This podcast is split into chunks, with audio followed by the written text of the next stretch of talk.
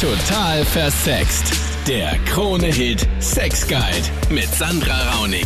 Willkommen im Podcast. Immer am Dienstag geht's um Sex auf Krone Hits. Wir quatschen da über deine Fragen und Probleme gemeinsam mit Psychoanalytiker Max Pritz. Dieses Mal hatten wir den Stefan. Der hat ein Problem mit dem Vertrauen.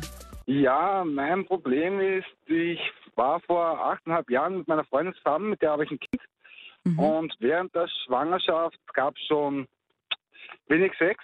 Und nachdem das Kind da war, hat sie mich betrogen. Daraufhin ist natürlich die Beziehung in die Brüche gegangen. Und seitdem habe ich keinen Sex mehr. Ich schaffe es einfach nicht, dass ich äh, Vertrauen zu Frauen aufbauen kann. Und da für mich Sex doch sehr was Sensibles ist und Vertrauen für mich vonnöten ist, ist das natürlich sehr schwierig. Und Das heißt- weiß nicht, wie ich da rauskommen soll. Habe ich dich richtig verstanden? Du hattest seit achteinhalb Jahren jetzt keinen Sex mehr. Ja, genau. Hast du mit dir selbst, lebst du Sexualität oder auch nicht? Äh, ja, natürlich ab und zu, aber Gut, das heißt, es liegt jetzt nicht, es liegt jetzt tatsächlich an äh, der Vertrauensebene mit einer Partnerin und nicht an, dass bei dir das irgendwie ausgelöst hat, dass du überhaupt keine Lust auf Sexualität hast. Ja, das wollte ich damit fragen, nämlich. nein, die Lust wäre ja da. Nur, dass ich schaffe es nicht, dass ich ein Vertrauen zu, zu diesen Frauen aufbaue. So wie du das jetzt erzählt hast, dass du eben ähm, mit deiner Freundin ein Kind produziert, gemacht hast und sie dich dann betrogen hat und diese Beziehung das natürlich, so wie du es mm, gesagt hast, nicht überlebt hat, ähm, ist, und das ist das sehr schmerzhafte und sehr schwierige dran, diesem Fakt, weil ich sage nicht, dass ein Betrug eine Beziehung über, also dass eine Beziehung einen Betrug überleben muss, ganz und gar nicht. In den meisten Fällen ist es dann auch sinnvoll, dass man sich trennt.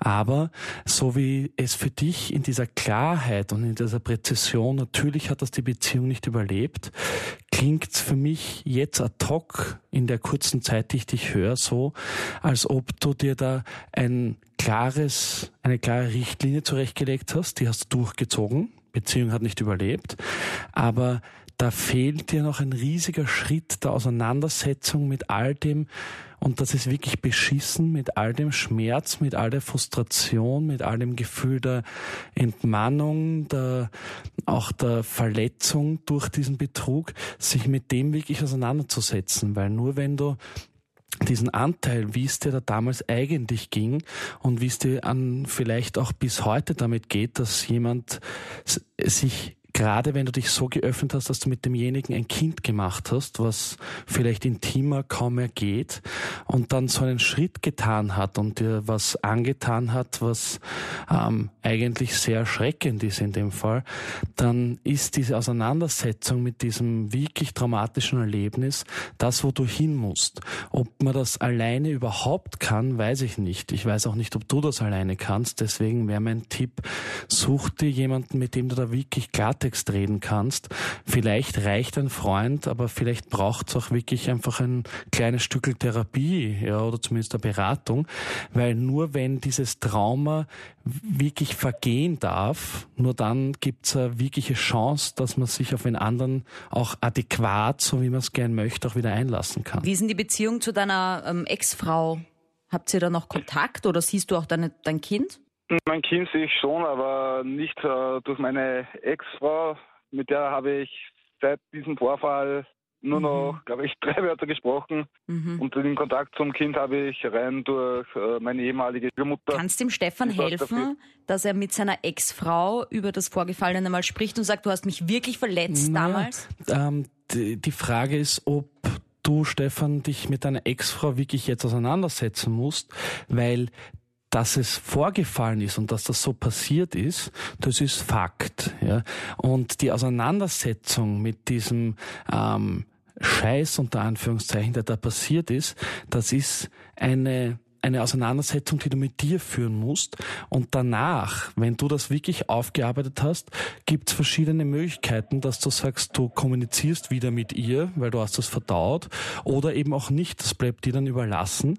Aber das Existenzielle und Wichtige ist, dass dieses Gefühl, dass du vielleicht da auch wirklich konserviert hast von damals und vielleicht auch nie wieder wirklich angegriffen hast, dass das einmal vernünftig und auch wirklich intensiv aufgearbeitet wird. Und das ist ein irrsinnig anstrengender, irrsinnig schwieriger Weg, aber das ist der Weg, der dich ans Ziel bringt, wenn es dich mit dem wirklich auseinandersetzt. Dann den Christian. Deine Partnerin möchte was Neues ausprobieren. Erzähl. Ja, ich bin seit äh, kurzem mit einer Partnerin zusammen, die ist allerdings ein paar Jahre älter wie ich und somit auch äh, ein bisschen sexuell erfahrener.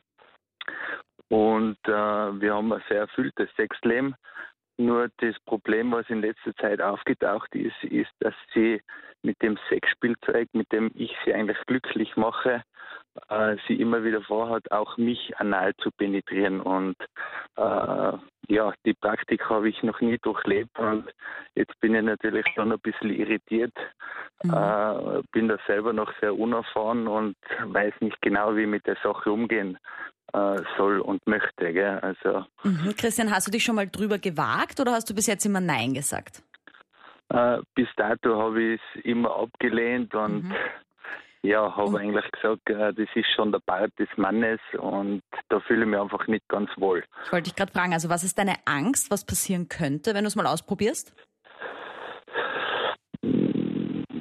Naja, das ist vermutlich einfach das, das Unbekannte, vor dem ich mich ein bisschen schrecke. Und äh, mhm. naja, ich habe selber schon Erfahrungen auch mit Frauen gehabt, äh, die wo ich selber anal befriedigt habe. Und äh, es hat die eine oder andere Frau gegeben, die was natürlich Schmerzen bereitet hat. Und das ist vielleicht auch ein bisschen die Angst meinerseits, äh, dass es unter Umständen mit Schmerzen verbunden ist.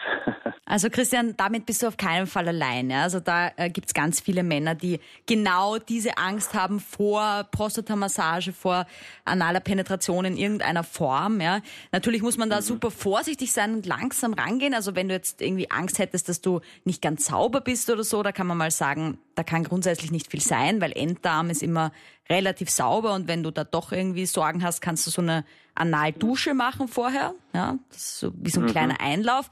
Aber wenn du jetzt zum Beispiel sagst, ja, ähm, ich, ich habe da irgendwie Angst davor und das mir der Schmerz bereitet, ja, der P-Punkt, also die Prostata vom Mann ist ja quasi ja. das Pendant zum G-Punkt der Frau. Das heißt, das ist ein unglaubliches Lustzentrum für den Mann.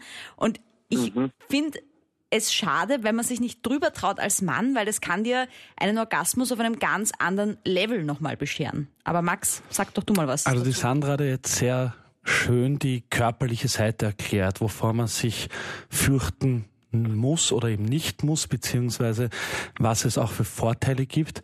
Wenn ich dich richtig verstanden habe, Christian, geht es dir aber auch ein Stück weit um dieses Gefühl, dass du dich vielleicht nicht wahnsinnig männlich fühlst dabei, sondern dass... Genau richtig, ja. ja, ja. Weil was natürlich genetisch in uns verankert ist, das ist völlig klar, ja, der Mann hat einen Penis und eigentlich ist Sinn der Sache, man dringt mit diesem Penis in eine Vagina ein. Allerdings muss man sagen, dass die reine Natur ja, oft ja nicht unbedingt das ist, was den Menschen ähm, am glücklichsten macht, ja, sondern mhm. das, was daran ganz wichtig ist, ist, dass wenn sowas passiert oder du das auch zulassen würdest, dass das nur dann gut funktionieren könnte, sofern du dich entscheidest, du machst es, ja, mhm. nur, nur dann geht, wenn du dich wirklich damit auseinandersetzt, dass es keine Kastration in dir hervorrufen muss, ja. Du bist nicht weniger Mann, wenn du das zulassen würdest und sie ist auch nicht mehr Mann, Mann, ja, und du wirst auch nicht mhm. zur Frau, sondern das sind Praktiken, die an sich erlaubt sein können, wenn die Beziehung es in der Struktur zulässt. Ja. Ähm, und da ist es natürlich ganz wichtig, dass du in der Beziehung das Gefühl haben musst, dass du für dich genug Virilität, also genug männliche Energie im Beziehungskonstrukt auch leben kannst. Dann kann das gut gehen. Nur was du natürlich aufpassen musst, ist, wenn du dann das Gefühl hast, ähm, du wirst auf eine Art und Weise, die für dich unangenehm ist, dominiert, unterworfen. Aber wenn ihr das miteinander so weit ausschnappst davor, dass sozusagen klar ist und du sie vielleicht auch fragst, wie sie das sieht, was das für sie heißt. Ja? Und wenn mhm. du dann das Gefühl hast, na, da geht's wirklich nur rein um Befriedigung und um Spiel und nicht um eine Rollenumverteilung, dann kann das sehr schön sein. Und es klingt ja auch wirklich schön bei euch, als hättet ihr eine sehr, eine sehr offene Kommunikationsebene in der Beziehung und würdet viel ausprobieren. Ja, das, äh, ich, bin, ich bin sicher ein bisschen der schüchterne Part von uns beiden. Hm. Äh, wie gesagt, ist also auch gut, dass du dann jemanden ich. hast, der dich ein bisschen aus der Reserve lockt. ja, äh, ist, ist, äh, ich habe sicher schon tolle Erfahrungen damit gemacht. Aber wie gesagt, das ist einfach äh, ein Punkt, den wo ich eben bis dato noch nicht überschritten habe und wo ich mich noch nicht drüber traut habe. Aber ja, es kommt immer wieder zum Thema und mhm. Äh, bis dato habe ich eigentlich immer abgelehnt und gesagt, nein, das, äh, ich habe immer das Gefühl, das ist nicht der Part der Frau. Und dann noch die Lena. Dein Freund steht auf die Gefahr. Ja, also bei mir ist das so, ich habe jetzt schon länger Diskussionen mit meinem Freund, weil er will halt immer, dass ich ihm einen blas während dem Autofahren, also während er fährt. Und es gibt halt quasi den besonderen Kick und ich habe ihm schon uroft gesagt, dass ich das einfach nicht will und mich nicht traue und dass ich das halt irgendwie komisch und urgefährlich finde, weil er ja urabgelenkt ist und halt Angst habe, dass wir dann einen Unfall oder so bauen, aber er meint halt, ich soll mich da jetzt nicht so anstellen und ja, das wollte ich halt mal fragen. Okay, naja, ich meine, man hört ja immer wieder so Geschichten, da war auch letztens irgendwie in den Nachrichten, oder? Dass dann irgendwie äh, kurz auf die Bremse gestiegen wurde und, und sie hat ihm dann fast was abgebissen und so, aber... Ähm, Eben, oder wenn man einen Unfall hat, das wäre urpeinlich, wenn die dann nach der Ursache fragen oder so, aber das versteht er nicht. Gut, aber es ist ja was, was schon mehrere Paare auch machen beim Autofahren, ja, aber ich verstehe, ähm, dass es natürlich auch irgendwie gefährlich ist, weil man ja doch abgelenkt ist, aber jetzt grundsätzlich, Max, ja, diese Gefahr, die ist ja oft ein Faktor für Lusterhöhung. Also der Reiz einerseits Sexualität in der Öffentlichkeit oder in der Halböffentlichkeit sowie im Auto zu erleben, ist für viele Paare und auch für viele Individuen sehr hoch, weil dieses Potenzial, dass man dabei erwischt werden könnte, beziehungsweise auch, dass jemand anderer einen dabei sehen könnte, wie lustvoll man gerade ist und entweder der Schock, der eintritt oder auch dieses fast schon ähm, mit machen wollen Gefühl vom anderen beziehungsweise das schmachtende Hinschauen ist oft erregend. Bei Situationen, die wirklich körperliche Gefahr beinhalten, ist meine persönliche Empfehlung ähm, Auto zum Stillstand bringen, Motor abstellen und dann tun und lassen, was man möchte. Allerdings, wenn möglich, nicht unbedingt nah an irgendwelchen ähm, soziokulturellen Stellen, wo man vielleicht auf Kinder oder Jugendliche trifft.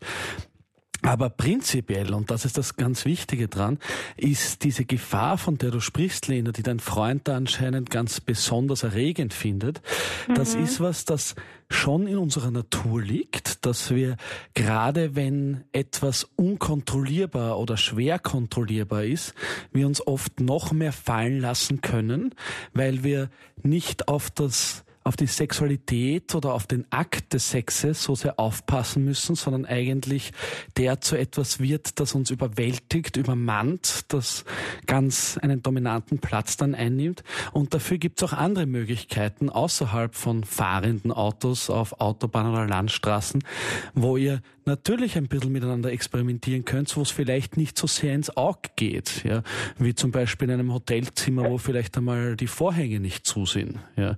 Aber an sich die Idee dahinter oder das Gefühl dahinter ist ein sehr menschliches. Nur umso mehr wir uns entwickelt haben und seitdem unsere Autos nicht mehr 20 km/h schnell fahren, wird's mhm. gefährlich. Danke für die vielen spannenden Themen heute. Ich freue mich schon auf nächsten Dienstag. Da quatschen wir wieder von 22 Uhr bis Mitternacht über deine Probleme beim Sex. Bis dahin gibt's meinen YouTube-Kanal, total versext. Da gibt's schon viele spannende Videos zum Thema Aufklärung. Ich freue mich über dein Abo. Krone